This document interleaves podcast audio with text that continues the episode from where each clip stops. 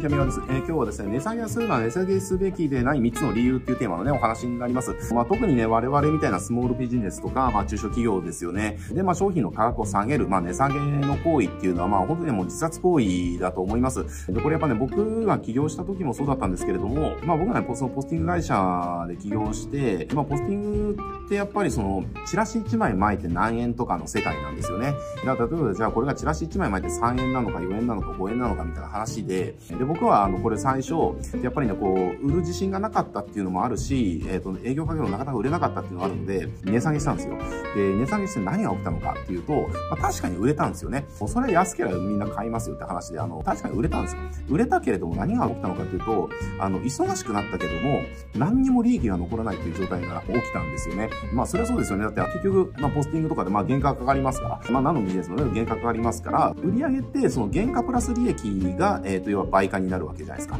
で、その値下げっていう行為は、その、原価は落ちないですよね。利益を圧迫して値下げをする、売価を、えーと、安くするっていう行為じゃないですか。だから当然値下げすれば利益率は下がるわけですよ。なので、その値下げをどんどんどんどんしていっちゃうと、結局は売れば売るほど忙しくなるだけでみたいなね、何も儲からない、1円も手元に残らない。これ何のために売ってたの？みたいな話になるわけですね。えー、だしもうちょっとひどくなると、売れば売るほど赤字になるみたいなね、状態にも陥りかねないというところで、やっぱりこのスモールビジネスですよね。あの、本当の大手みたいなところっていうのは、もう数をもう本当にたくさん売ることができるから、あの、利益率が薄くても、そのビジネスで成り立つけれども、まあそもそも我々みたいな中小企業とかっていうのは、その、そんだけたくさん売るだけの仕入れもできないから、やっぱり原価って下げれないですよね。だから原価下げれないから、当然ある程度価格で売らないと利益が残らないわけですね。なので本当にあの、安易に値下げする行為っていうのは、もう本当にスモールビジネスとか中小企業にとって、まあ本当にね、自殺行為かなというふうに思います。なので、まあ今日は、じゃあなんで値下げしちゃいけないのっていうところね、理由が全部で3つありますりますので、まあこれをね、話していきたいなというふうに思います。で、まあ1つ目は今言った通りですね。まあ単純に売上とか利益が下がっちゃうよっていう話です。まあさっきも言ったんですけれども、あの、これね、結構多くの人が勘違いしてるのが、まあ勘違いしてるっていうか、そこまで多分ね、考えてないんだと思うんですけれども、じゃあ例えば100円の商品ですね。100円の商品を売りますと、で、これ原価がじゃあ80%でじゃあ80%かかりますみたいな、まあ、まあ、あらりとかいろいろありますけど、まあちょっとその辺置いといて、まあ原価ですね。全部原価80%で80円と、えして、で、まあ利益は20円だ。じゃあこの時にじゃあちょっとあんま売れないから、じゃあ20%値引きしましょうってなって80円で売りますってなると、じゃあ原価が同じように80%でスライドして、80円に対する80%だから64%で64円になるかってそうじゃないですよね。原価の80円はそのまま80円でスライドするわけですよ。で、値下げした20%分はどっから引かれるかっていうと、利益の20円が、えっ、ー、と、そのまま20%としてなくなるみたいなね、話になるわけですね。えー、まあ、そういう気分来てみたいな話かもしれませんけれども、まあ、そんな感じでね、要は、値下げっていう行為は、要は利益を削って売価ですね、販売価格を下げるっていう行為なので、値下げしたら当然利益率は下がるわけですね。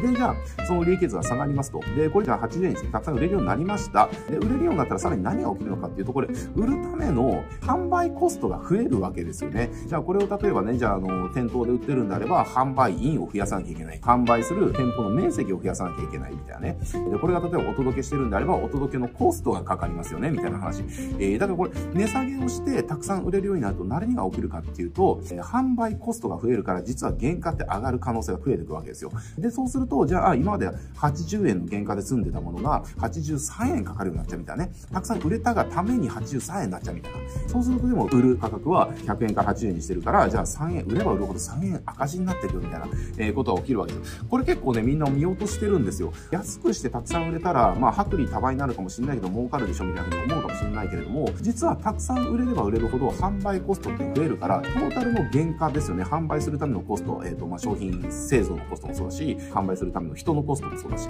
まあ、そういった諸々のコストが実は上がるんですよね。安くならないんですよ。上がるんですよ。だから、実は値下げしていくと、えー、原価は上がる。利益率は下がるって感じで赤字になりやすいみたいなね、えー、ことが起きます。これ結構ね、あの、ほとんどの人がそこまで考えてないケースが多いので、ちょっとね、気をつけてほしいなっていうふうに思います。で、これ理が一つ目。で、二つ目何かっていうと、まあ、ぶっちゃけ価格下げると、価格で買うお客さんが集まるので、いいお客さんが集まらなくなるっていう現象が起きますね。えー、まあ、それはそうですよね。あの、安いものを追い求める人と、えー、まあ、世の中にやっぱり2パターンの方がいて、えっ、ー、と、価格で決める人と価値で決める人がいるわけですよね。で、価格を安くすることで売るっていう行為っていうのは、その価値を高めて売る行為ではないですよ。えー、本当だったら100円で売れるものを、その価値を高めて売るっていう努力を怠る、えー、はできない。から、じゃあ安易に売るために、じゃあ価値を下げる。つまり価格を下げるですよね。8円して売るっていうことは、お客さん側からしたらその価価値を買うんではなくて、価格が安いから買う。要は、安いから買うという人たちが集まるようになっちゃうわけですよね。これで、えっ、と、何の業界でもそうですけれども、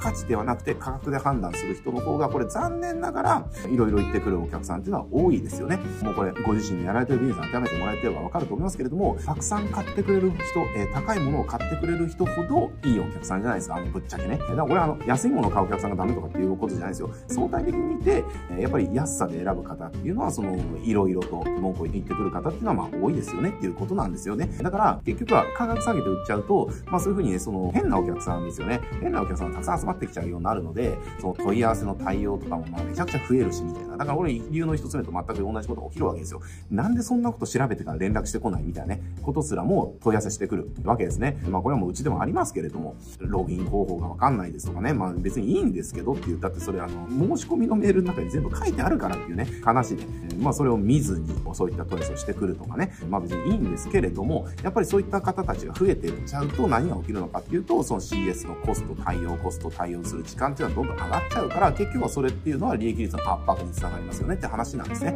だからこう、安易に価格を下げていってしまうと、その手間がかかるお客さんがどんどんどんどん増えていっちゃうので、で、そうすると結局はまあ儲からないよねっていうところに繋がっちゃうわけですね。で、まあこれが理由の二つ目。で、三つ目、えー、まあこれが決定的にやっぱりその値下げして売る時の最大のリスクかなというふうに思ってますけれども、僕が知ってる限りですね、やっぱりね、あの、安易に価格を下げて売ろうとする方って、結局やっぱりね、品質を上げる努力っていうのをやめちゃうっていうか、怠るっていうのかな、っていうふうになるかなと思います。例えばですけれども、じゃあなんかの、じゃあチラシの代行とかをね、売ってる方が、制作の代行売ってる方とかが、じゃあ10万円で売ってますと、で、10万円で売れないから、じゃあ5万円で売るようになりました。みたいなね、えー、感じで5万円にしたら売れるようになりました。確か売れる、価格下げればそれは売れるんですよ。安さで選ぶ人がね、買ってくれるから。確か売れるんですよ。で、売れるけれども、でもじゃあ5万円で自分が得たい収入を得ようと思ったら、倍売らなきゃいけないわけですね。じゃあ、例えば100万円、月100万円稼ぎたいってなったら、10万円だったら10件売ればいいところを5万円にしたら20件売らなきゃいけないんですよね。じゃあ、価格を5万円にしたからといって、じゃあ1人に対する使う時間とか労力が半分になるかっていうとそうではないですよね。そこは一緒じゃないですか。労力は一緒なのに価格だけ半分になる。で、それが倍になるっていうことだから、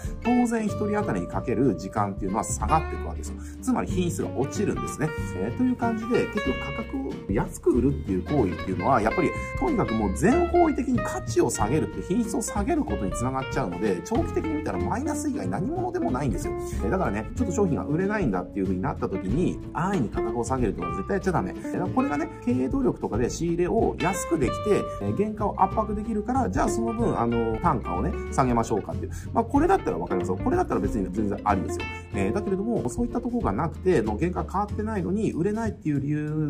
だけで、売るためにね、じゃあ価格下げましょうみたいなね、えー、っていうのは、やっぱりもう本当に自殺行為ですね。結局品質は下がっていくので、長期的に見たらリピーターどんどんいなくなっていくわけですよね。だし短期的に見ても、その販売コストが上がっちゃうから、やっぱりなんだろうな、売っても売ってもお金残らないし、みたいなことが起きちゃいますんで、その短期で見ても長期で見ても、何にもね、経営的にいいことがない。だから、ちゃんとね、あの、自分の商品を売ろうと思ったら、この価格で売りたいんだと、えー、この売りたいんだってなった時に売れなかったとしても、やっぱりね、あの、値下げっていうのは最終判断、最終決断っていうのかな、あの、最後の最後までやっちゃダメっていうことですね。その値下げっていうことをするまでの間に、やっぱり価値をちゃんと伝えて売れる努力っていうのは、まあ、ちゃんとしましょうねっていうことですね。えー、ここをやってないのに、えっ、と、じゃあ売れないから、じゃあ価格下げようみたいなのは、あの、絶対ダメっていうことですね。あの、本当にやらない方がいいですね。えどちらかというと価値を上げて、いかに高く売れるのかっていう、もうここにフォーカスしてやっててもらいたいなっていうふうに思います。はい、えー、じゃあ今日はね、これで終わっていきたいと思いますけれども、このチャンネルですけれども、まあ、こうしたマーケティングの原理、原則的な話を、えー、たくさんしておりますのでで、まあ、小手先のテクニックとかね、まあ、そういったことではなくて、えっ、ー、と、ちゃんと本質を学びたい方にとってね、すごい役立つ動画たくさん出しております。えー、まあ、そういったのね、興味ある方はぜひチャンネル登録して、他の動画もチェックしてみてください。はい、じゃあ今日はね、これで終わっていきます。ご視聴ありがとうございます。